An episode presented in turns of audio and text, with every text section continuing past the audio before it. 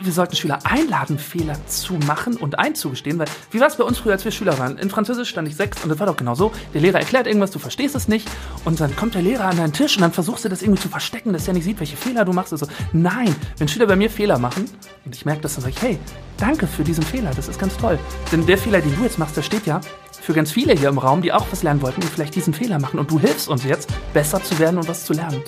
Und diese Lernatmosphäre, die ist unendlich wichtig für ein unverkrampftes Lernen. Unser neuer Podcast. Essen im Ohr. Ja, neues Schuljahr beginnt, geht jetzt los, neuer Start, ist ein neuer Schritt für viele Schülerinnen und Schüler. Vielleicht aber auch ein neuer Anfang, mit neuer Motivation ranzugehen und jetzt richtig durchzustarten. Klappt aber nicht immer. Das, da, da kann ich selbst aus eigener Erfahrung sprechen. Ich bin Fabian Schulkopf im Radio Essen Podcast Essen im Ohr. Schönen guten Tag. Äh, ich stand seit der siebten Klasse 5 in Mathe. Und hier im Radio Essen Podcast Essen im Ohr sprechen wir mit Menschen, die was in der Stadt bewegen. Und einer davon ist Tobias Kammer. Er ist, und deswegen das Intro, ausgezeichneter Lehrer und YouTuber.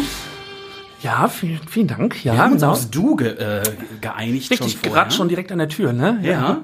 Äh, untypisch für die Schüler ja quasi. Und, und also ich finde, dass sie tatsächlich schafft immer eine Distanz, die ganz oft einfach nicht ange, angemessen ist und hilfreich ist. Ich habe tatsächlich mal, können wir vielleicht gleich drüber reden, mal experimentiert mit der ganzen Klasse. Nur du, ein ganzes Schuljahr lang mit einer elften Klasse. Und es hat echt gut funktioniert, bis es dann Lehrerwechsel gab und dann wussten die Schüler auf dem Gang nicht mehr sie oder du. Aber ich bin da total offen für. Stört mich überhaupt nicht. Aha. Ja, um gerade äh, zum Start ins Schuljahr zu kommen, das mit dem, es fällt schwer, das ist bei den Lehrern tatsächlich auch. Ne? Also es ist jetzt nicht so, dass wir Lehrer uns sechs Wochen darauf freuen, dass es jetzt wieder losgeht und so. Äh, Wie bitte? Bist du, also sind Lehrer und Lehrerinnen auch noch aufgeregt? ich kenne tatsächlich, ja, ich kenne viele Lehrer, die nach Jahren Berufserfahrung immer noch nervös und teilweise aufgeregt ins Schuljahr starten, ja. Und auch sowas sagen wie, ach, ich kann das doch alles gar nicht mehr. Wie nennt man das? Imposter-Syndrom. Gibt es auf Englisch dieses Wort dafür? Imposter-Syndrom. Das ähm, Syndrom, das, die, die psychische Eigenart, dass Menschen glauben, sie würden etwas nicht schaffen. Und ich glaube, das hängt tatsächlich auch, ich rede schon wieder zu viel, das ist eine Lehrerkrankheit, äh, hängt tatsächlich, glaube ich, auch mit der Lehrerausbildung zusammen, weil einem jahrelang immer eingetrichtert wird, du kannst das nicht gut und hier machst du Fehler. Und das hängt bei vielen Lehrern einfach noch nach. Dann starten wir jetzt nicht nur ins Schuljahr, sondern ganz entspannt erstmal in die neue Folge vom Radio Essen Podcast Essen im Ohr. Herzlich willkommen, Tobias Kammer. Dankeschön, ja. Tobias, wie viel Zeit verbringst du vor dem Spiegel? Fünf Sekunden am Tag, so überhaupt nichts. Ne? Selbst als YouTuber, nicht mehr? Als YouTuber gucke ich in die Kamera und auf den Computerbildschirm. Aber Spiegel, boah, ich bin auch überhaupt nicht eitel oder so. Also ich bin mir heute einmal mit der Hand so durch die Haare gegangen und das sollte reichen. Sieht trotzdem großartig aus. Vielen Dank, vielen Dank. Ja. Das, äh, Hemd hat meine Frau ausgesucht. Das Bild seht ihr natürlich auf radioessen.de oder in den äh, Show Notes von dieser Podcast-Folge. Ähm, was es mit dem YouTube äh, Ding und dem Lehrersein auf sich hat, da werden wir im Laufe dieser Folge noch drüber sprechen.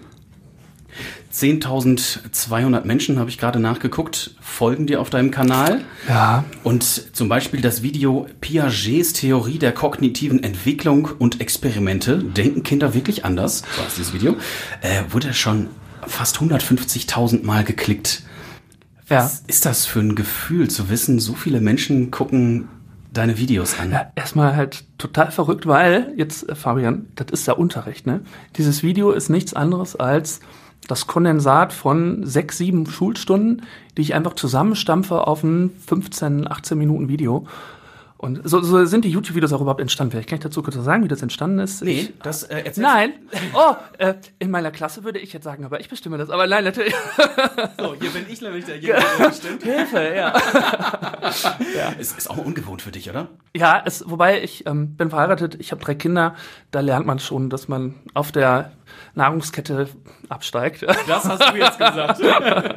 so, Tobias, wir lernen dich jetzt aber erstmal ein bisschen besser kennen. Gerne, und zwar ja. mit dem traditionellen Steckebrief im Radio Essen Podcast Essen im Ohr. Ich stelle dir Fragen bzw. Aufgaben und äh, du Mhm. füllst diesen Steckbrief mit deinen Worten auf. Ich sehe auch schon den Rotstift bei dir liegen, ja. Richtig oder falsch gibt's hier dann, glaube ich, erstmal nicht. Das liegt dann an dir. Puh. Und äh, so viel äh, sei zur Beruhigung gesagt, eine Note gibt's auch nicht. okay, vollständiger Name. Tobias Kammer. Geboren am 9. September 84, in Bochum. zur Schule gegangen in? Oh, bisschen kompliziert. Gestartet in Hattingen, dann umgezogen nach Brüssel in Belgien, wo ich mein Abitur gemacht habe. Und dann habe ich in Essen studiert und gehe jetzt in die Schule in Kettwig zum THG. Da habe ich meine Ausbildung gemacht und zur UNESCO-Schule in der Innenstadt. Du hast dann jetzt deine offizielle Berufsbezeichnung. Oberstudienrat. Nicht einfach nur Lehrer? Nein, Also äh, das ist nur in Anführungszeichen Ja, ist natürlich, das, ne? Das ist so nicht despektierlich gemeint. Besoldungsfrage tatsächlich. Ich glaube, Lehrer ist, ich kenne mich nicht genau in der Nomenklatur aus. Lehrer gilt, glaube ich, für Sek 1 oder so und am Gymnasium sind es dann Studienräte, Oberstudienräte, Ah. Studiendirektoren. Ja. Na gut, dann lernen wir sowieso alle hier noch etwas. Zahl der Ehen Eine, und der Kinder, drei, Haustiere, null. Lieblingstier. Ich esse kein Steak, das darf ich aber nicht sagen. Ähm, äh, liebe, ja, meine Güte, ich bin tatsächlich nicht so der, der Tiermensch. Meine, wir waren in den Sommerferien jetzt auf dem Bauernhof und die Kinder sind total abgefahren auf die Hasen zum Streicheln und auf die Pferde.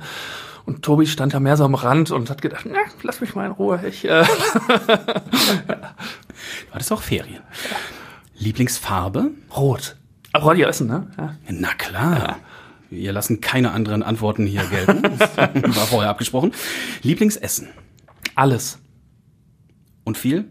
Alles und viel, aber es muss gut sein. Also so, ach, Schnitzel esse ich gerne, aber auch ich liebe süßes Essen, so Milchreis und aber im Prinzip esse ich sehr, sehr gerne und sehr, sehr viel, was ein Problem wird ab Mitte 30, weil dann der Bauchumfang zunimmt und ich jetzt gucken muss, was ich genau esse.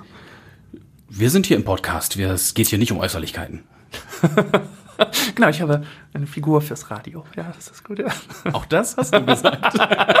Lieblingsgetränk. Cola, das darf ich. Ja. ja, Cola ist ungesund, hat viel Kalorien. Ich liebe Cola. Ja. Lieblingsfach. Pädagogik und das steht völlig außer Frage. Als Lehrer oder als Schüler? Als Schüler hatte ich Pädagogik nie. Und äh, du hast gerade gesagt, du hast fünf in Mathe gestanden. Ich habe als Schüler fünf in Französisch gestanden und habe das gehasst. Und jetzt sehe ich gerade, wie dein Gesicht ein bisschen zuckt. Ja, ich bin Französischlehrer tatsächlich. Genau, ich wollte alles anders machen, hier so klassisches äh, Klischee-Ding. Äh, Lieblingsfach ist Pädagogik, das steht völlig außer Frage. Pädagogik, also, äh, oder auf Deutsch quasi Erziehungswissenschaften. So Oh, sagen? da gibt es einen großen Streit bei den Pädagogen, Oh. den wir jetzt nicht entfachen müssen. Tatsächlich ist Pädagogik äh, so die praktische Version der Erziehungswissenschaft, die das Ganze theoretisch reflektiert. Und Pädagogik so vom griechischen Pais agieren, also mit äh, Kindern agieren und umgehen. Das ist so die praktische Sache. Und ich bin mehr so ein Praktiker, ich bin nicht so ein Theoretiker. Auch da geht's aber gleich noch ganz schön ums Eingemachte, um einen Praktiker. Die letzte Frage aus dem Steckbrief. Lieblings-YouTube-Kanal. Ja, jetzt gerade schaue ich Mark Tilbury, das ist ein britisch-amerikanischer Finanzguru, so ein Millionär, der immer Finanztipps gibt. Äh, Ali Abdal habe ich auch mal gerne geschaut, das ist so ein britischer YouTuber. Was sind das für Videos? Äh, Ali macht so eine Art Life Management Productivity Hacks. Also wie gehe ich besser mit meiner Zeit um? Wie organisiere ich mich? Wie kann ich besser für die, wie kann ich meinen Tag besser strukturieren und organisieren? Sowas. Das kann ich mir bei einem Lehrer, der Frau und drei Kinder hat und dann noch einen erfolgreichen YouTube-Kanal betreibt, gut vorstellen, dass Ja. solche Tipps ganz sinnvoll sind. Ja, ja, es ist auch alles andere als einfach, ja. Okay. Alles andere als einfach ist auch der Einstieg zur Schule nach den Ferien für viele Kinder und Jugendliche. Wir haben eine, ein Mädchen hier in Essen gefragt, was sie denn davon hält, wie sie es findet, dass die Ferien zu Ende sind. Spannend, ja. Und sie hat Folgendes gesagt. Scheiße, weil ich keinen Bock auf die Schule habe. Was, was sagst du so einem Mädchen? Erstmal will ich generell was sagen. Also zum, zum Mädchen sage ich, ich fühle mit dir und ich kann das in Teilen wirklich nachvollziehen. Und ich sehe die Schuld überhaupt nicht bei Mädchen oder so, sondern generell in der grundlegenden Struktur des Schulsystems, die nicht unbedingt optimale Voraussetzungen für das Lernen bietet. Da können wir vielleicht gleich nochmal drauf schauen, Nee, welche, genau darauf, da können Ja. wir jetzt bleiben. Ja. welche, welche Ziele und Funktionen das Schulsystem hat. Und ähm, wenn wir 150 Jahre zurückgehen, da sind wir bei Maria Montessori, Reformpädagogik. Das ist 150 Jahre alt, darfst du nicht vergessen. Und Montessori sagt, das Kind ist von Natur aus lernhungrig, wissbegierig, es, es lernt, es ist wie ein Schwamm und saugt die Informationen auf. Und dann schaue ich auf meine jetzt achtjährige Tochter, die in die Grundschule geht und der nach zwei Jahren im Schulsystem tatsächlich die Lust am Lernen vergangen ist. Nach zwei Jahren Nach schon. zwei Jahren, ja genau, richtig. Die kam jetzt nach den Zeugnissen nach Hause und war tatsächlich fertig und ich mache mit dafür auch die Noten verantwortlich, aber ganz viele Strukturen im Schulsystem sind halt nicht so, dass sie, ich nenne es mal, lernfreundlich sind, dass sie in, ich nenne es gern Lebensraum Schule, dass es einen Lebensraum Schule für die Schüler gibt. Und das wäre tatsächlich ein großer Wunsch, den ich an das Schulsystem habe, von ganz vielen, äh, auf die ich gleich noch eingehen kann. Die Schule sollte doch bitte zum, zum Lebensraum für Schüler werden, denn es ist ja auch eine Atmosphäre, die dafür sorgt, dass man gerne lernt und dass man gut lernt. Und Schüler mit 30 Köpfen in einen kleinen Raum stopfen, ohne Klimaanlage, mit Fenster auf, zu Corona-Zeiten und dann einer Lehrerin vorne. Das, weißt du, da können die Lehrer noch so motiviert sein, die Lehrer können noch so gut ausgebildet sein. Deutschland ist ganz weit oben, was die Lehrerausbildung angeht, international angesehen, äh, im internationalen Vergleich. Es kommt halt an seine Grenzen, ne? Und ich mache tatsächlich die Struktur des Schulsystems mit dafür verantwortlich, dass das Mädchen, ich, ich kenne jetzt ihren Namen gar nicht, äh, sagt, sie freut sich nicht und scheiße.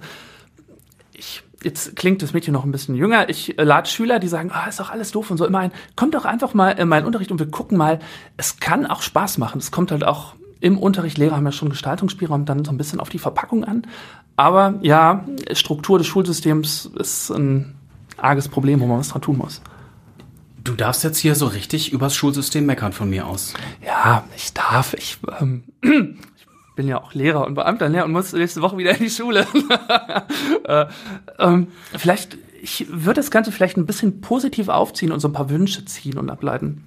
Denn wenn du dir die Schule anguckst, dann ist die ja nicht einfach hingezaubert oder so, sondern die hat sich entwickelt über 100 Jahre, 120 Jahre mit historischen Anforderungen, denen sie gewachsen sein wollte. Und es gibt einen ähm, amerikanischen Erziehungswissenschaftler, der jetzt auch schon leider tot ist, ähm, Ken Robbins, heißt der, der hat gesagt, dass die Schule eigentlich in ihrer Grundstruktur gemacht wurde für die Zeit der Industrialisierung. Also auf die Anforderungen der Industrialisierung. Es gibt genaue Taktungen fürs Fließband, 45 Minuten. Wir haben gerade hier im Vorgespräch geredet über Blasentaktung im 45 Minuten. Das machen die in der Grundschule wirklich. Da ist es ein Ziel, die Kinder an dieser Taktung zu gewöhnen mit, mit Klozeiten und so.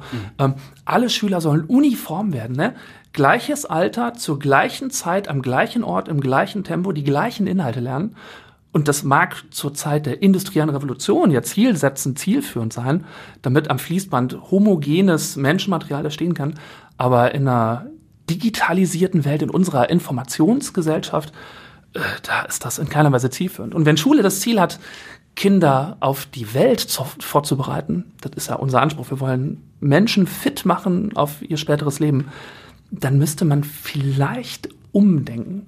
Wenn ähm, wir nach Finnland schauen zum Beispiel, die haben ein Schulsystem, die hatten vor ähnlichen Problemen gestanden vor 50 Jahren und haben dann ihr Schulsystem komplett umgekrempelt und sind seitdem jetzt tatsächlich laut PISA-Studie ganz weit oben regelmäßig. Die haben zum Beispiel das mehrgliedrige Schulsystem abgeschafft und sagen, nein, eine Schule für alle Schüler. Und das ist ein Gedanke, den finde ich ziemlich attraktiv. Fändest du das besser? Also sprich, nur noch eine Gesamtschule? Ja, Du bist jetzt auf was für einer Schule? Ich, ja, das ist so ein Ding. Ich bin tatsächlich auf der einen Schule, wo ich überhaupt nur arbeiten möchte und an keiner anderen.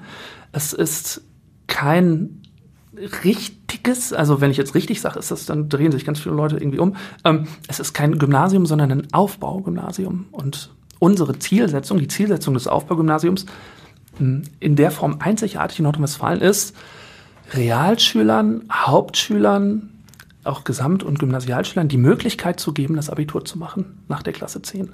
Und das Ganze hängt, vielleicht kann ich kurz mit der PISA-Studie, ich habe die gerade angedeutet, da kann ich ja gerade nochmal ähm, aufhängen. Und die Schule ist, äh, können wir ja ruhig beim Namen nennen, ne? Die UNESCO-Schule, genau. Es ist die UNESCO-Schule in. Essen, das einzige Aufbaugymnasium, mit dem, wo, wo man das Abitur erlernen kann in ganz Deutsch, in, in ganz Nordrhein-Westfalen. Und wir haben uns das Ziel gesetzt, dass Schüler den Neustart zum Abitur bei uns ablegen können. Also es gibt den Neustart zum Abitur. Du hast gerade Neustart zur, zur Einleitung gesagt, deswegen habe ich so ein bisschen, habe ich mich gefreut innerlich. Ähm, Und wenn Schüler nach der Realschule, nach der Hauptschule sagen, ich würde gern doch mein Abitur probieren und kann das halt an meiner alten Schule nicht, dann sind die bei uns herzlich willkommen und kriegen dann in der EF gerade so spezielle Vorbereitungskurse, wo man ähm, sowas wie Herbstakademie haben wir jetzt, wo die nochmal so grundlegende Fähigkeiten trainieren können, die man braucht für den Weg zum Abitur. Aber brauche ich denn ein Abitur? Ja, das ist die große Frage. Ähm, Bildungsinflation, ne? Es, die Abiturnoten werden ja von Jahr zu Jahr immer besser. Warum? Könnte man jetzt viele Theorien aufstellen.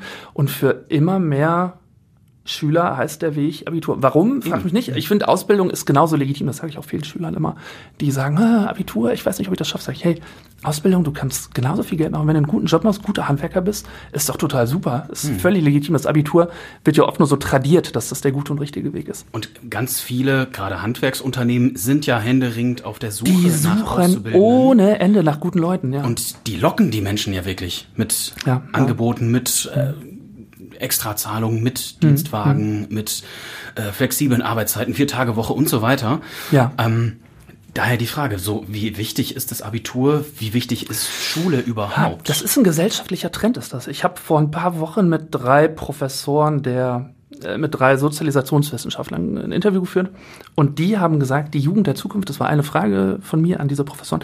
Video, das Interview gibt es übrigens bald online auf meinem YouTube-Kanal, ohne hier so Werbung zu Werbung erlaubt.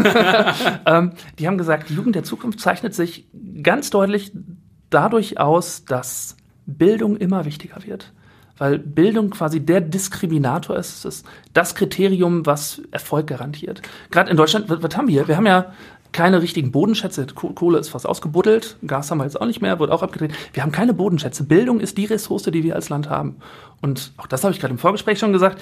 Die Zukunft des Landes wird im Hindukusch verteidigt und an den Schulen wird äh, äh, die Freiheit des Landes im Hindukusch ist ja so ein Zitat, ne? das habe ich jetzt gerade ein bisschen verdreht. Und an den Schulen wird Okay, jetzt noch mal. die Zukunft, ja genau, und an den Schulen wird die Zukunft des Landes grundgelegt, der Grundstein für die Zukunft des Landes gelegt. Und das vergisst man gerne und oft, gerade im Hinblick auf Schulgebäude, Instandhaltung von Schulgebäuden. Jetzt, Aber es hab- geht ja nicht nur um Gebäude, es geht ja auch um Ja. die Schülerinnen und Schüler, die Qualität des Unterrichts. Ich, und ich habe immer noch diesen einen Grundgedanken mit Pisa im Kopf, äh, worauf ich hinaus wollte mit dir.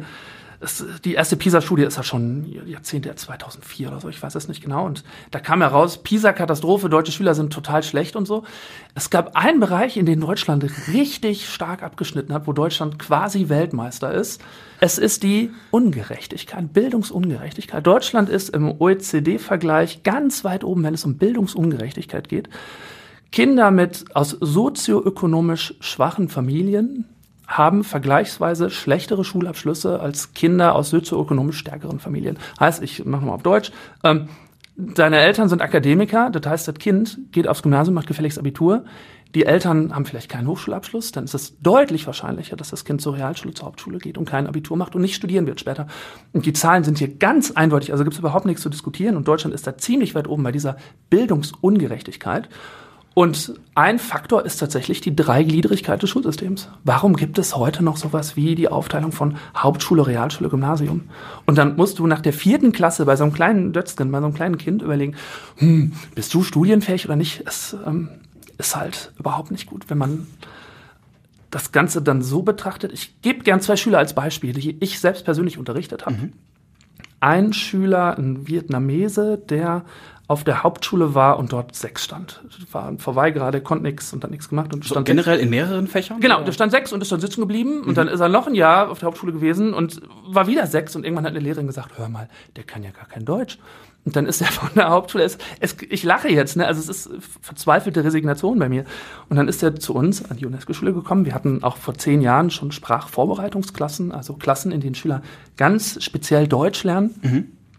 Und dann hat der Junge Deutsch gelernt und hat nach zehn Jahren Abitur von 1,0 gerockt.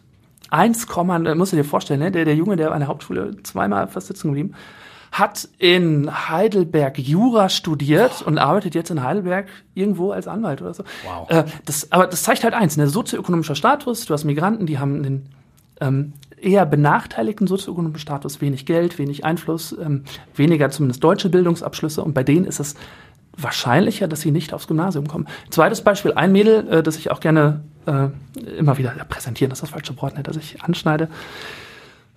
Eltern sind nicht Akademiker und das Mädel kam auf die Realschule. Ganz normaler, ganz normale Standardbiografie. Bei mir übrigens ähnlich.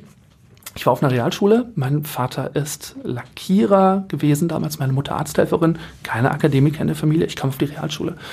Meine Familie hat sich scheiden lassen. Äh, Stiefvater ist Ingenieur und schwupp, es ist kein Witz und es klingt wie irgendwie so Paradebeispiel, aber es steht halt sinnbildlich für das deutsche Schulsystem. Schwupp ist der kleine Tobi in der siebten Klasse aufs Gymnasium gewechselt. Ne? Ähm, und die Lea, die auf der Realschule war, die ist nach ihrem Realschulabschluss zu uns an die UNESCO-Schule gekommen und hat dann auch ein 1, irgendwas Abi gemacht und arbeitet bei McKinsey's irgendwie in so einer Beratungsfunktion.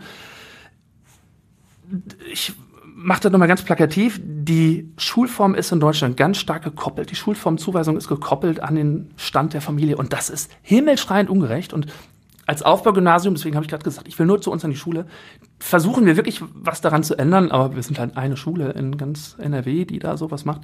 Und hier würde ich, und das war deine Frage gerade, die, äh, da antworte ich ja immer noch dran, äh, das war deine Frage, was würde ich am Schulsystem ändern?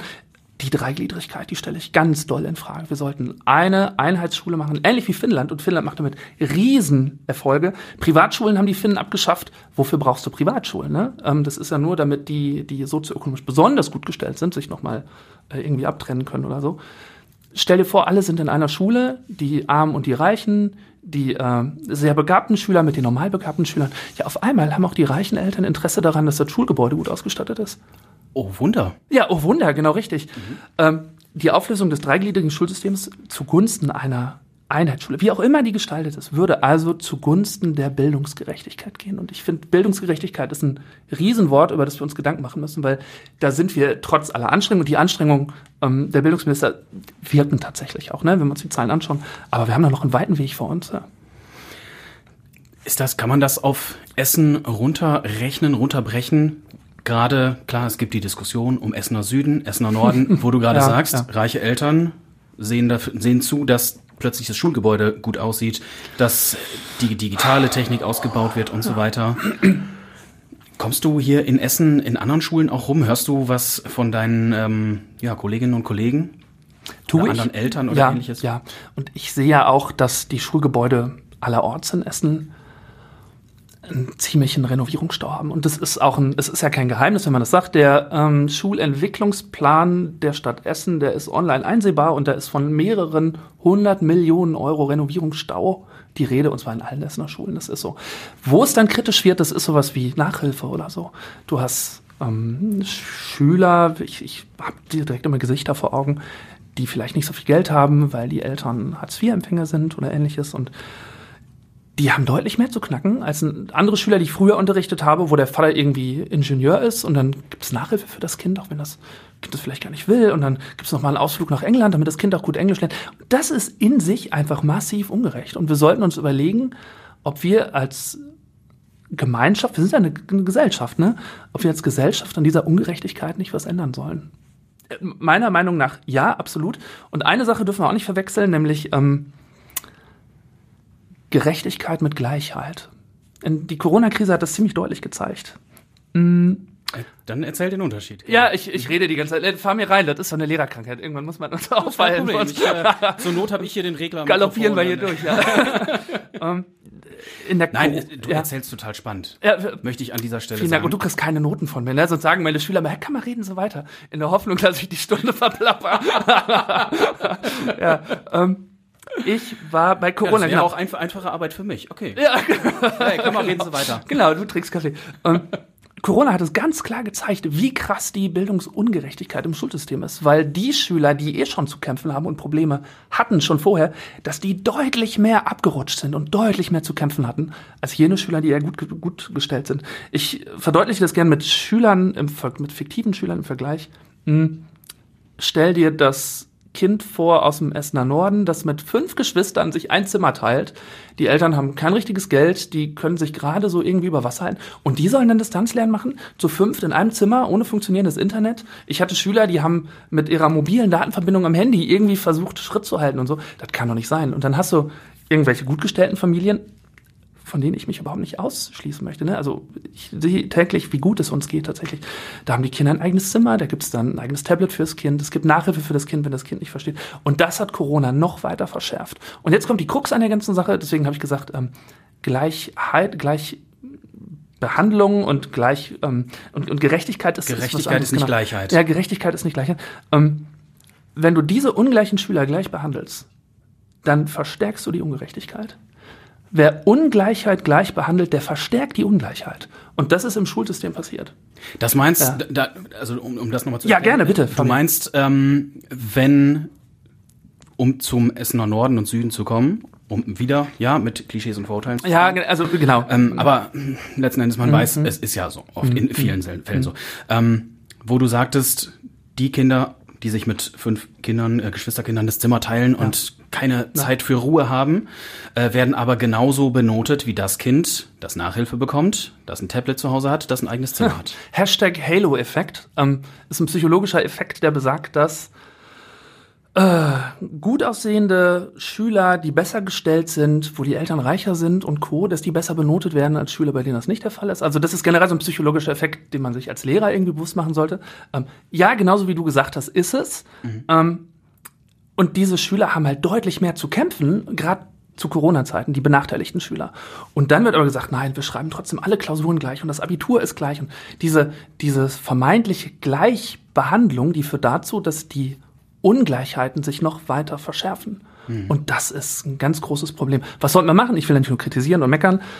Wir sollten die Nachhilfeangebote in die Schule holen. Und zwar nicht von den Schulen organisiert. Die Schulen drehen eh total am Limit. Und zwar alle Schulen in Essen, was ich so mitkriege. Äh, mit Corona war das organisatorisch die eine absolute Qual. Wir brauchen kostenfreie Nachhilfe für jeden Schüler, der es braucht. Und zwar in den Schulen. Das gibt's nicht. Es gibt privater Markt und privat heißt immer, es ist ungerecht, weil es Geld kostet. Ja. Weil es Geld kostet. Ja, genau. Ja, ja. Äh, wenn ich noch eine Sache sagen kann, meine Traumschule, ähm, ich habe gesagt, Dreigliedrigkeit abschaffen, für mehr Bildungsgerechtigkeit einstehen, zum Beispiel durch Nachhilfeangebote. Und Schule muss zum Lebensraum werden. Schule ist gerade kein Lebensraum, an dem man gerne Zeit verbringt. Schüler verbringen die Hälfte ihres Tages in der Schule. Und da ist doch nicht zu viel verlangt, dass die Fenster alle sich vernünftig schließen lassen, dass die Heizung im Winter funktioniert, dass es vielleicht sogar sowas wie gemütlich ist. In Finnland haben die, ich referiere immer gerne Finnland, weil das ist so schön vergleichbar, hat an jeder Schule eine Cafeteria, wo die Kinder mittags essen können. Das ist doch ein Traum. Jede Schule hat eine Sozialarbeiterin, eine Psychologin, einen Arzt, Schrägstrich Krankenschwester, weil das ein Lebensraum ist. Wenn da was ist, dann können die Kinder da hingehen. Es gibt Beratungslehrer, das, die dezidiert dafür da sind, die Schüler zu beraten im Hinblick auf ihre Laufbahn oder bei sonstigen Problemen. Und diese Art von Lebensraumschule, das wäre schon schön. Nicht für mich, also ich brauche jetzt keine Kaffeemaschine irgendwie im Raum, aber wenn ich sehe, dass Schüler manchmal acht Stunden am Stück in so einem Raum sitzen und haben noch nicht mal irgendwie die Möglichkeit, vernünftig sich irgendwie mal auszuruhen oder so, das ist schon schade. Und da täten wir als Gesellschaft gut dran, auch im Hinblick auf Respekt für diese Generation. Wo wir wieder da wären, wo, wie du sagtest, die Freiheit verteidigt wird. Ja, genau, richtig. Die Zukunft Deutschlands wird in den Schulen verteidigt. die Freiheit, die genau, Zukunft, die Zukunft, genau. die Zukunft Deutschlands, die Zukunft Deutschlands wird an den Schulen verteidigt. Und das ist die Generation, die jetzt in den Schulen sitzt, die uns später die Rente zahlt. Also Fabian, vielleicht nicht uns beiden, äh, aber die den kommenden Generationen die Rente zahlt. Und wir tun doch gut daran, diese Generation bestmöglich auszubilden. Und dieses bestmöglich, diesen Superlativ, den stelle ich in Frage. Wir machen das schon ganz gut, aber bestmöglich, da haben wir noch ein bisschen was vor uns. Wie machst du das? Was hast du für Ansprüche an dich selbst? Und Mhm. das ist jetzt eine ganz, ganz große Frage. Wir können aber direkt mal mit einem Beispiel anfangen, was du gerade sagtest, Ah, ja, der. Halo-Effekt. Ja. Ähm, wie kriegst du das hin oder hast du Bemühungen äh, daran, Mhm. ähm, Kinder gleich oder Kinder, Schülerinnen und Schüler, Jugendliche ähm, gleich zu behandeln? Ich will sie gerade nicht gleich behandeln. Ah. Und das ist, und jetzt gibt's gleich eine riesen Diskussion wahrscheinlich oder so.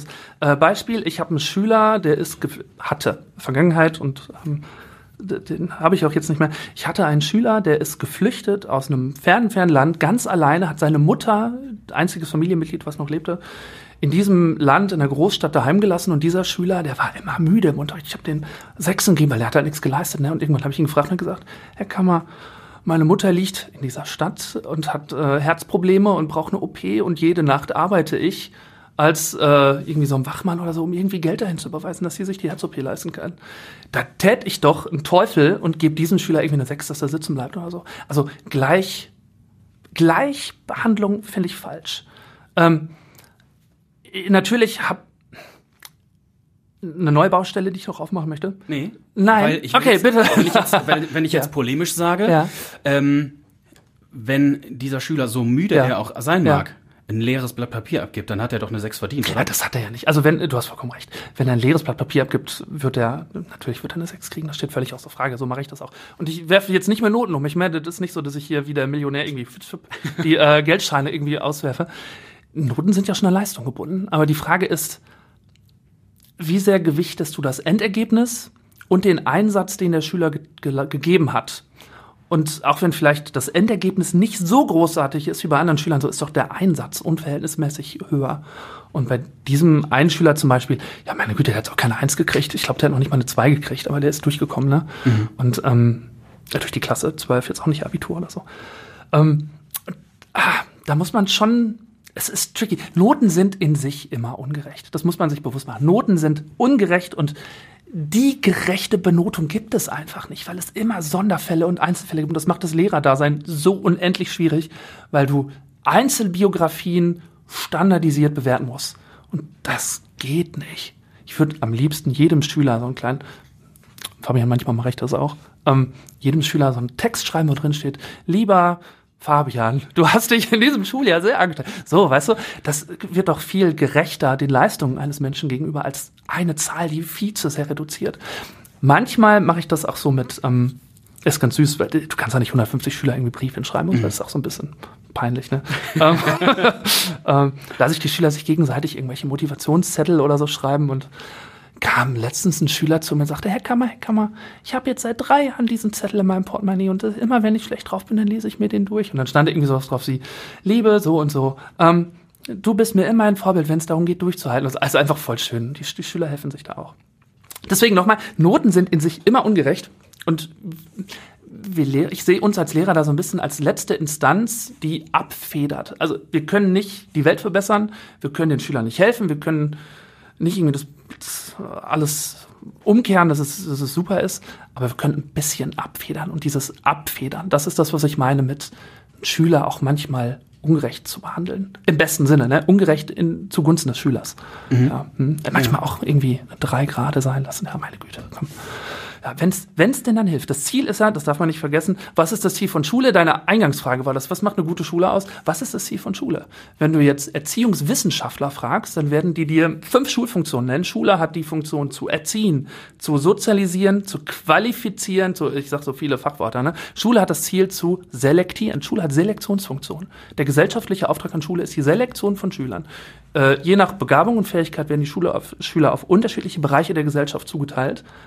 Und dann mache ich nicht mit. Also, ich finde das so abartig. Aber wie ja. geht das? Ich, du bist, da bist du doch eigentlich auch in diesem Schulsystem gefangen. Ist, ich fühle mich wie ein Gefangener, ja. ja, ist hast, ja. Uh -huh. Deswegen auch YouTube. Tatsächlich ist äh, YouTube auch eine Art, da so ein ganz klein bisschen rauszukommen. Ähm, ich sag mal, an Kurz meiner Schule ist schon die ja? Fächer ähm, Pädagogik und Französisch. Genau, das richtig, sind nur so zwei ja. Fächer. Ähm, aber letzten Endes, ob jetzt jemand in der Schule ein Jahr weiterkommt, da gehören alle Fächer zu. Absolut, genau richtig. Ja. Ich konnte zum Beispiel Englisch konnte ich ganz gut. Ja. Aber ich habe ja schon gesagt, Mathe war bei mir eine 5. Und totales Mitgefühl. Ja, ich äh, gebe mir ehrlich. Danke. Ja, ja bei dies war es ja, ja andersrum dann, ne? Ja, ich, ich wobei ich habe mein ich habe mal Technik studiert in der Uni. Ich wollte Lehramt erst Französisch und Technik unterrichten und bin im Technikstudium erstes Semester durchgefallen, weil ich Mathe verhauen habe. Ich sag mal nur verhauen.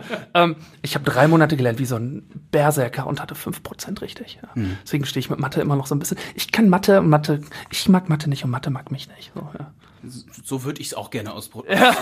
Und das Tolle ist, ähm, ich muss es auch nicht mehr mögen. So. Das ist natürlich der Vorteil als Lehrer. So, aber ähm, wenn dann jetzt eine Schülerin zu dir kommt und, sagst, und sagt, mal, Herr Kammer, äh, wofür brauche ich denn Integralrechnung? Ich, ja, ich, ich habe keine Ahnung. Ich klar. weiß es nicht. Tatsächlich ist so, und, und diese Ver Integralrechnung kostet mir gerade die Versetzung. Wegen dieser Besch Integralrechnung komme ich vielleicht nicht ins nächste Schuljahr. Ja, verstehe ähm, ich auch nicht. Pädagogik, Französisch klappt ganz gut, aber mhm. Integralrechnung, mhm. Mathematik komme ich überhaupt nicht hin. Was, was machst du da als Lehrer? Ich bin eigentlich kein Mathelehrer, deswegen äh, kriege ich das nur so peripher mit. Meistens, wenn Schüler mir sowas sagen, sage ich, ähm, red noch mal mit den Beratungslehrern, bestimmt gibt es Möglichkeiten, da irgendwie drum rumzukommen. Oder nimm Nachhilfe. Nachhilfe ist ja auch, wenn dann das Geld da ist, eine Möglichkeit, da irgendwie drum rumzukommen.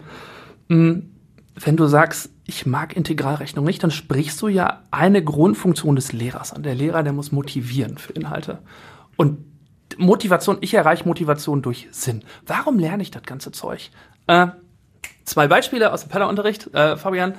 Äh, erste Sache, so, lieber Fabian, hier hast du eine Liste von 20 freudianischen Abwehrmechanismen, die musst du auswendig lernen. Vor allem bitte die infantile Regression und die Projektion musst du auswendig können. Morgen kommt der Test. Ich sehe an deinem Gesichtsausdruck, du hast nicht so richtig Bock. Ich bin raus. Mhm, du bist, kann ich von. verstehen. Ich, ich als Schüler war auch sehr oft raus. Auch heute auf Elternabenden oder so. Ich äh, merke, wie ich immer abschalte. Ähm, andersrum. Wir alle sind ja verletzlich in unserem tiefsten Inneren. Ne? Auch wenn wir oft so ein bisschen auf stark machen oder Witze machen oder so. Wenn wir ganz ehrlich sind und unser Herz öffnen, merken wir, dass in jedem von uns ein zutiefst verletzliches Wesen steckt. Und was würde mit diesem verletzlichen Wesen passieren, wenn wir es auf Händen vor uns hertragen durch die Welt? Und jetzt merke ich in deinem Gesichtsausdruck, die Augenbrauen gehen hoch und du, du zeigst mir, boah, ist das spannend. Das ist ja, ja, das was will ich wissen.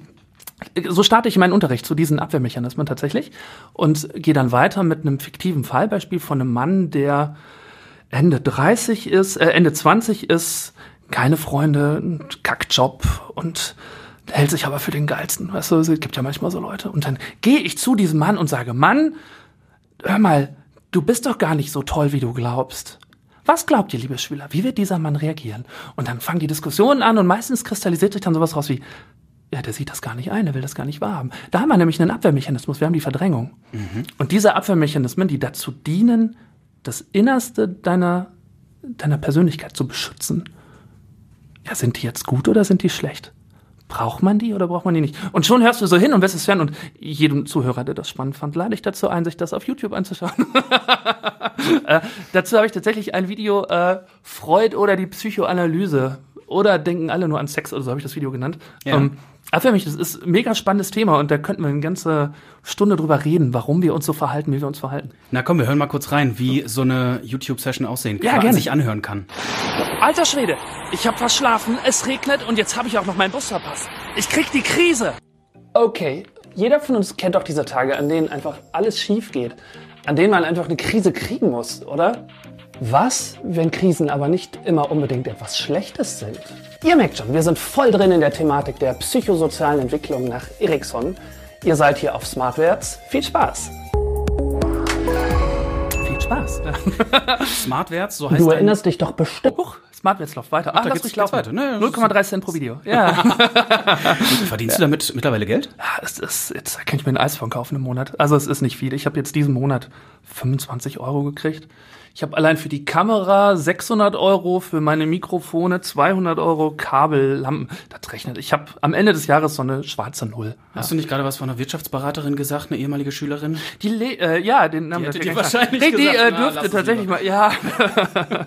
ja. Nein, aber also erklär doch mal kurz selbst deinen YouTube-Kanal Smartwärts. Was machst du da? Stimmt, da hatten wir ja vorhin schon angeschnitten und du hast mich äh, hier brüsk unterbrochen. Warum ist dieser Kanal gestartet? äh, ich hatte mal eine ganz nette Schulstunde gehalten, vor Jahren. Das ist irgendwie vier, fünf Jahre her. Und dann ging ich aus der Klasse raus und habe gedacht, boah, Tobi, die Stunde, die war so cool. Die Schüler fanden das spannend und jetzt ist die Stunde nur noch Geschichte. Das ist doch voll schade. Komm, dann habe ich äh, eine Kamera meiner Frau, meine Frau macht so Hobbyfotografie, habe ich die Kamera meiner Frau in die, ins Wohnzimmer gestellt, auf so ein Stativ, was ich noch hatte. Ohne irgendwas, weißt du, ich hatte keine Beleuchtung und kein vernünftiges Mikrofon und so. Und habe dann einfach diese Schulstunde zu Piaget, hast du vorhin auch angedeutet, mit irgendwie jetzt 160.000 Klicks, habe ich einfach in die Kamera gesprochen. Und das hat irgendwie Spaß gemacht. Ich habe mir nichts weiter dabei gedacht und gesagt, komm, zeigst du nächstes Jahr deinen Schüler. Wenn einer verschlafen hat oder so, kann er sich das Video angucken. Machen die auch heute noch. Und auf einmal haben das immer mehr Leute geklickt und immer mehr Leute geklickt. Und jetzt bin ich bei knapp einer Million Klicks, was voll crazy ist, weil es Aber insgesamt auf alle Videos. auf, genau, auf alle Videos bei einer Million, was tatsächlich nur Unterricht ist. Und das zeigt halt auch, wenn du sinngebend Dinge vermittelst, also so mit Spaß. Ich denke, Lernen ohne Spaß geht einfach nicht. Wenn du sinngebend und mit Spaß Inhalte vermittelst, dann ist das einfach, dann will man hingucken. Montessori, ne? ich habe ja gerade gesagt, 150 Jahre alt, Montessori sagt, der Mensch will von Natur aus lernen. Der Mensch ist ein wissbegieriges Wesen. Und hallo, YouTube ist die beliebteste Online-Plattform, die es gibt. Warum? Weil die Leute da gucken. Die wollen Sachen lernen, die wollen sich irgendwie weiterbilden. Da mache ich mit. Und es ist halt Unterricht, das ist schon nett. Wie, wie war die Frage, Fabian? Ich habe auf jeden Fall, ich wollte dich äh, gefragt haben, wie es zu diesem YouTube-Kanal kam. Ah, wunderbar. Und ja gut, das. auch was dieser YouTube- YouTube-Kanal macht und jetzt in, in diesem Intro auch, was wir gerade gehört haben. Ich habe noch nie eine Lehrer oder Lehrerin gehört, ähm, die oder der die Unterrichtsstunde mit den Worten beginnt: Alter Schwede, schon wieder verschlafen. Das äh, Ja. ist schon eher untypisch. Für unser Schulsystem, für unser Unterrichtssystem. Ja. Was machst du da anders in deinen Videos? Was machst du da anders als, ähm, also erklär mal kurz, was erklärst Ja, gerne, du überhaupt ja. in deinen Videos? Ja. Ähm, zunächst ganz kurz, wenn du sagst, das kennst du so gar nicht aus dem Schulsystem, ich lade dich gerne zu uns an die UNESCO-Schule ein. Wir haben ein wundervolles Kollegium mit sehr vielen jungen Lehrern, die auch wirklich total motiviert bei der Sache sind und sehr, sehr passioniert und leidenschaftlich unterrichten. Also das findet man schon. Es ist ja schon fast traurig, wenn ich jetzt sage, dass meine Schulzeit zumindest ähm, aus unterrichtlicher Sicht zu Ende ist. Persönlich und sozial bin Mhm. Ja. ich immer gerne hingegangen, aber ja, wie gesagt, allein schon diese Notenerfahrung und Das dieser macht Druck. Kinder kaputt und ich denke an meine Tochter und denke mir, ja. Genau, da denke ich, nee, oh, Schule muss jetzt nicht mehr sein, aber vielleicht kriege ich noch mal einen Tag frei hier bei Radio Essen und Ich komm noch mal ähm, zur Lad dich gerne ein. Du kannst gerne vorbeikommen, setze dich in Unterricht oder du kannst mit meinen Schülern reden. Die freuen sich immer. Das heißt, Ähm, da läuft der Unterricht anders ab als Ich habe, wo du jetzt sagst, von wegen Krise und so, dieses Video, was du gerade aufgemacht hast, das Intro zu diesem Video ist tatsächlich aus einer verkackten, darf ich Kacke sagen? Ich darf Kacke sagen. Aus einer verkackten. Schneiden wir nachher raus. Genau. Lieber Zuhörer, bitte die letzten zehn Sekunden vergessen, ja. ähm, ist aus einer Schulstunde äh, herauskristallisiert, die ich total verhauen habe. Ich kam in die Klasse und habe meine Kopien vergessen. Ich hatte irgendwie, ich frage mich, ich habe irgendwie alles, war irgendwie falsch und kaputt, was ich gemacht habe. Da habe ich gedacht, was machst du jetzt? Machst du einen auf krampfhaften Lehrer und jetzt Buch rauf und irgendwie kopieren? Und so habe ich gesagt, nee, wisst ihr was? Wir setzen uns jetzt alle in den Kreis. Bei mir ist heute alles schief gegangen und es hat ums Verrecken nicht funktioniert. Wie gehst du eigentlich um, wenn dir was falsch läuft? Was machst du, wenn du, wenn du so total, total miesen Tag hast? Und daraus hat sich eine Mini-Unterrichtsreihe bei mir entwickelt, die ich Umgang mit Fehlern nenne. D warum Fehler eigentlich was Gutes sind. Aus Fehlern lernt man ja, und ich finde, das ist übrigens eine Nachricht an alle Lehrer überhaupt. Fehler sind die Grundlage des Lernens und wir sollten Teufel tun und Fehler verteufeln und irgendwie rot anstreichen. Ich korrigiere generell nicht mit rot, sondern immer mit grün. Schulleiterfarbe, äh, ohne Ambition, ja. Äh, wir sollten Schüler einladen, Fehler zu machen und einzugestehen, weil wie war es bei uns früher, als wir Schüler waren? In Französisch stand ich sechs und das war doch genau so. Der Lehrer erklärt irgendwas, du verstehst es nicht und dann kommt der Lehrer an deinen Tisch und dann versuchst du das irgendwie zu verstecken, dass der nicht sieht, welche Fehler du machst. Also nein, wenn Schüler bei mir Fehler machen und ich merke das, dann sage ich, hey, danke für diesen Fehler, das ist ganz toll. Denn der Fehler, den du jetzt machst, der steht ja für ganz viele hier im Raum, die auch was lernen wollten und vielleicht diesen Fehler machen und du hilfst uns jetzt, besser zu werden und was zu lernen. Und diese Lernatmosphäre, die ist unendlich wichtig für ein unverkrampftes Lernen. Bei Kindern, ich gucke auf meine Tochter, die jetzt äh, 0,6 ist, die ist jetzt sechs Wochen, äh, sechs Monate alt. Ja, für die gehört Hinfallen dazu. Und die denkt sich halt, oh Manno, ich bin schon wieder hingefallen, ich stehe jetzt nicht wieder auf. Nee, Fehler gehören dazu. Und ich lade alle meine Schüler ein, Fehler bewusst zu machen. Jetzt nicht irgendwie absichtlich äh, Sachen kaputt machen oder so, aber wenn dir ein Fehler passiert, das ist toll. Fehler ist immer eine Chance, besser zu werden. Und daraus ist dann diese Schulstunde, diese Reihe entstanden. Wie gehe ich eigentlich um, wenn mir Dinge falsch laufen? Wir haben daraus so eine Fuck-up-Stunde gemacht, wo jeder, gibt's aus dem englischen Anglophonraum, Fuck-up-Nights, wo Leute sich zusammensetzen und sagen, was ihnen alles schon schiefgelaufen ist im Leben. Und weißt du, wie die Stimmung ist? Zu Anfang ist die Stimmung immer total angespannt und alle Schüler sind so nervös und zappeln und so. Und am Ende der Stunde lachen alle miteinander, weil es entkrampft, wenn man sieht, dass der andere auch nur ein Mensch ist und Fehler macht. Und das ist zutiefst zuträglich für eine Lernatmosphäre und auch Teil meiner Unterrichtsphilosophie.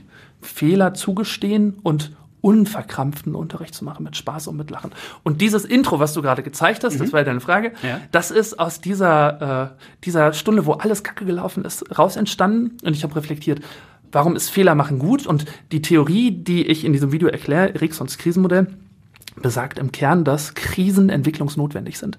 In jedem Mensch sind genetisch Krisen, psychosoziale Krisen angelegt, die alle Menschen durchmachen müssen. Wir müssen die durchmachen und ohne die können wir uns nicht weiterentwickeln. Und das ist, wenn ich jetzt höre, Eriksons Krisenmodell. Genau, das ist das psychosoziale Krisenmodell nach Erik Erikson. Psychosozial natürlich, da bin ich doch schon so weit von raus. Ja, dann lade ich dich ein, mein Video anzuschauen. Habe ich auch gemacht. Ja, So. kannst du replayen und, so, das ist ganz Genau, und, und, und da ist es, ist es, ähm, hast du die bewusst YouTube rausgesucht, ähm, damit, wie du schon sagst, Replay nochmal zurückspulen kannst? Ähm, was macht deine Videos aus? Ja, grad, das ist ja gerade auch eine Entlastung für Schüler, ne? Äh, wenn die mal krank sind oder jetzt mit Corona im Homeschooling sind oder so. Das ist ein super Tool fürs Lernen. Entgrenztes Lernen. Äh, Du bist nicht an den Raum, du bist nicht an die Zeit gebunden. Also in der Schule hast du ja einen Ort und du hast eine feste Zeit. Und daran bist du nicht gebunden. Du kannst dann lernen, wann du willst und wo du willst. Und das ist ein riesen Zugewinn. Und vor allem auch in dem Tempo, wo du willst. Manche Schüler stellen meine Videos auf 1,5 Speed, also 50 Prozent schneller, was schwierig ist, weil ich hier schon schnell rede. Andere ein bisschen langsamer und machen auf Pause, wenn sie ein Wort nicht verstehen. Das ist mega cool. Das kannst du im Unterricht nicht machen. Ja. Dann äh, lad auch ich, gebe ich diese Einladung jetzt an alle Hörerinnen und Hörer weiter, die sich den YouTube-Kanal Smartwärts von Genau, ja. dem, ich habe es gerade schon gesagt, ausgezeichneten Lehrer Tobias Kammer hier aus Essen ähm, mal anzuschauen. Ausgezeichnet wurdest du als einer der besten Lehrer. Mhm. Korrigier mich, bitte. Ja, also bester Lehrer, ich tue mich damit immer so schwer. Genau, Die nennen es bewusst, die nennen es, die nennen es bewusst ausgezeichnete Lehrkräfte, Mhm. weil man dann auch noch so ein Wortspiel hat mit einer Auszeichnung und so. Im Bereich, und ich habe, ich hab, glaube ich, sogar irgendwie den Bereich innovativer Unterricht oder so darunter stehen. Ja, genau. So, und das, das macht wahrscheinlich diese Mischung aus YouTube und Präsenzunterricht und Ich würde noch eine Sache ergänzen, wenn ich darf. Sehr gerne. Tatsächlich ist es die Schülerin, die die Bewerbung geschrieben hat, die Lea, der ich dafür auch immer noch sehr dankbar bin. Die studiert jetzt auch Lehramt tatsächlich. Ähm, die hat sich bei der Bewerbung auf den Unterricht bezogen. YouTube-Kanal kommt auch und ich habe dazu noch, weil ich von Corona so angenervt war, noch eine dritte Plattform gegründet, die, das war mir so ein Herzensanliegen, weißt du, ich habe ja gerade schon hier geredet über Ungerechtigkeit und was weiß ich und statt zu meckern habe ich gesagt, Tobi, mach was. Ich war nämlich unendlich gefrustet zur Corona-Zeit, also so richtig gefrustet und habe mit Kollegen dann ein Methodentraining entwickelt für Schüler, die den Weg zum Abitur antreten wollen. Also die in die gymnasiale Oberstufe übergehen wollen. Meiner Erfahrung nach haben einige Schüler einfach nicht die Grundlagen so parat, wie die sie bräuchten und wie die sie könnten, weil sie zum Beispiel, was weiß ich, kamen von der Realschule, nichts gegen die Realschule, ne, aber die haben halt unterschiedliche Tempi, unterschiedliche Schwerpunkte und da sind halt manchmal Lücken und die kann man mit genau diesem Training ausbügeln. Haben wir in 30 Schritten fit für den Weg zum Abitur heißt das Ganze und da haben wir sowas wie, wie lerne ich richtig für Klausur, wie bereite ich mich richtig auf Klausuren vor? Wie werde ich prüfungsangstlos? Wie lerne ich Vokabeln? Wie, wie verstehe ich einen komplizierten Text? Wie teile ich mir meinen Tag ein? Und das war mir echt ein Herzensanliegen, diese Plattform. Abigo habe ich die genannt, für alle interessierten Zuhörer. Ähm, einmal Abigo und meinen Namen googeln oder einfach Abigo Methodentraining. Und dann seid ihr auf einem, und jetzt kommt der Knaller, kostenfreien Angebot. Ich habe erst überlegt, Buch mit Geld und so. Und dann sind da wieder mal Bildungsungerechtigkeit. Und die, die es bräuchten, weißt du, das sind eh die, die kein Geld haben. Und hab ich gesagt, weißt du was, Tobi? Ich habe 2500 Euro letztes Jahr da einmal so reingeschoben. Ja, von meinem eigenen Geld, genau. äh, Webseite programmieren lassen, designen lassen. Die Texte habe ich selbst geschrieben mit drei anderen Kollegen, die ich mit an Bord holen konnte. Und jetzt ist die Seite kostenfrei online und jeder, der möchte, kann sich das anschauen und damit trainieren. Lade ich alle Schüler ein, gerade jetzt zu Anfang vom Schuljahr, wenn du irgendwie sagst, äh, noch mal so, wie kann ich richtig einen Text lesen oder so? Das ist ein 10 Minuten Video, habe ich zu ungefähr Hälfte der Lektionen gemacht. Mit Training und so. Es schadet ja nicht mal reinzuschauen, liebe Schüler. die Links dazu äh, stellen wir hier in die Show Notes. Großartig. Ah, super, ja. Was hältst du davon? Perfekt, Dankeschön. Gut. Ähm, und ich würde noch mal einmal abschließend zum Thema ausgezeichneter Lehrer ähm, sagen, was Schülerinnen und Schüler äh, zu dir über dich gesagt hast, haben. Ja. Du musst da jetzt einfach nichts zu sagen. Tobias Kammer hat seine Beruf, Berufung im Lehrberuf gefunden. Als engagierter Lehrer beeindruckt er nicht nur seine Schüler, sondern auch seine Kollegen. Für ihn sind seine Schüler nicht nur eine Liste von Noten, sie sind einzigartige Menschen, welche individuelle Förderung verdienen, selbst in schlechten Zeiten. Tja. Ja, Da sind wir wieder bei dem, was wir gerade gesprochen haben, ne? Mit selbst bei Corona-Zeiten, aber ich möchte dieses Corona-Fass nicht aufmachen. Ja, das ist auch, weißt du, das zieht einen immer so runter. Also, Du Genau. hast vollkommen recht. Äh, Dann lass uns doch ähm, mal so langsam zum Ende kommen und äh, in dieser Radio Essen Podcast Folge Essen im Ohr und zur traditionellen Kurzsatzrunde. oh oh. Die Ja. macht genau das, was ihr Name sagt. Ich beant ich fange einen Satz an und du machst das, was du glaube ich nur schwer kannst. Mich kurz fassen. ja, genau, im Internet kann ich mal schön schneiden, weißt du, da schneide ich immer. äh, rausgefunden im Laufe dieser Ja. Folge. Ähm, aber ist ja nicht minder spannend. Wir fangen direkt an. Wenn ich Bildungsministerin, im Moment ist das äh, in NRW Dorothee Feller, treffen Mhm. würde, würde ich ihr sagen, Ich würde ihr ganz viel Kraft wünschen für die Reformen, die notwendig sind und die anstehen.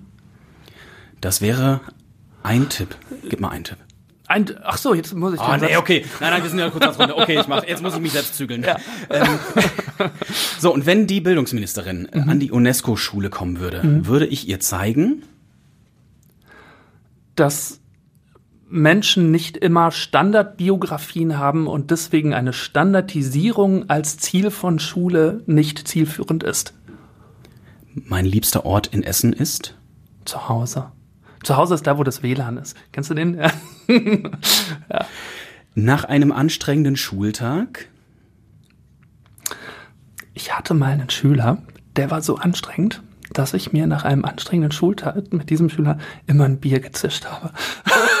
habe ich ihm auch irgendwann mal gesagt. Aber jetzt, äh, das ist ungefähr acht Jahre her.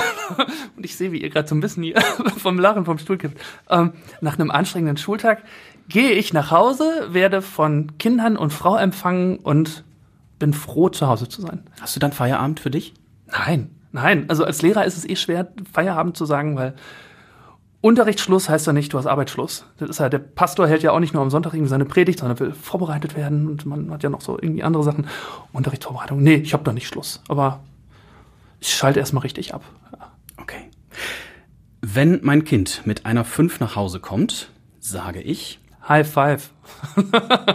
ja, du musst, äh, hierzu jetzt, jetzt ich habe jetzt gerade erstaunt geguckt, aber genau, andererseits sollte ich nicht Fabian, erstaunt ja, sein, ja. Äh, nach dem, ja. was du gerade ähm, mhm. ja, über Fehler gesagt hast. Weißt du, du musst ja als Eltern ja immer überlegen, wann man streng ist und wann man motiviert und aufbaut. Und das Kind wird von der fünf, ich kenne, denke jetzt an meine Tochter, die ist so ehrgeizig, fleißig und verbissen, da wird irgendwas gewesen sein. Und wenn die eine 5 hat, dann denke ich mir, die braucht alles andere als eine Standpauke. Die braucht erstmal einen Aufbau und dazu gehört High Five und dann lachen wir alle und dann weint sie wahrscheinlich und dann drücke ich sie und dann reden wir, warum es zu 5 kam und gehe ich vielleicht zur Lehrerin oder so. Mal gucken. Nein, so einer bin ich nicht. Nur, nur manchmal. So, äh, wir haben ja eingangs schon gesagt, hm. Noten gibt's hier heute nicht. Ich sag nochmal abschließend, ich bin Fabian Schulenkorf und sage nämlich herzlichen Dank an Tobias Kammer, Lehrer und YouTuber hier bei uns aus Essen. Ich bedanke mich auch bei euch fürs Zuhören und leg euch noch die anderen Radio Essen Podcasts ans Herz. Da ist der Redebedarf, der ist zurück aus der Sommerpause, ist der Wochenrückblick mit Joshua Windelschmidt und Menschen hier aus dem Radio Essen Team. Die Nachrichten des Tages hier bei uns aus Essen und aus der Welt gibt's im Tag in fünf Minuten, so heißt er. Den kann ich euch ans Herz legen, ihn zu abonnieren. Jeden Abend fünf Minuten kompakt ins Ohr. Ja, und das macht doch ganz gerne auch mit diesem Podcast Essen im Ohr. Also abonnieren und eine möglichst gute Bewertung natürlich hinterlassen. Hört euch auch nochmal die alten Folgen mit dem alten RWE-Trainer an, mit dem neuen RWE-Trainer, mit dem androgynen Model hier aus Essen. Also es ist jemand, der ein männlich gelesener Mensch ist, der aber auch als Frau modeln kann. Wir haben den Leiter von der Feuerwehr hier schon gehabt, von der Polizei und vom Gefängnis und naja, viele, viele mehr. Ja, das waren schon. Ja, bin ich in cooler Gesellschaft hier, ja. Und jetzt einen ausgezeichneten Lehrer.